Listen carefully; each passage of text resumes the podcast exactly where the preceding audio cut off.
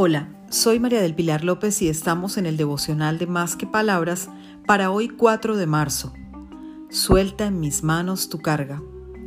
Te recomiendo leer el Salmo 55, 22. Encomienda al Señor tus afanes y Él te sostendrá. No permitirá que el justo caiga y quede abatido para siempre. El Señor nos invita hoy a entregar en sus manos aquello que tanto nos preocupa como entregar un paquete pesado en otras manos, así te pide hoy el Señor que entregues lo que tanto te preocupa y te tiene desanimado.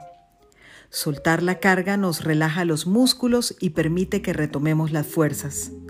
De la misma manera, depositar en sus manos nuestros afanes nos da la certeza que están en el mejor lugar y que además vendrá la fortaleza y la solución a las angustias de nuestro corazón.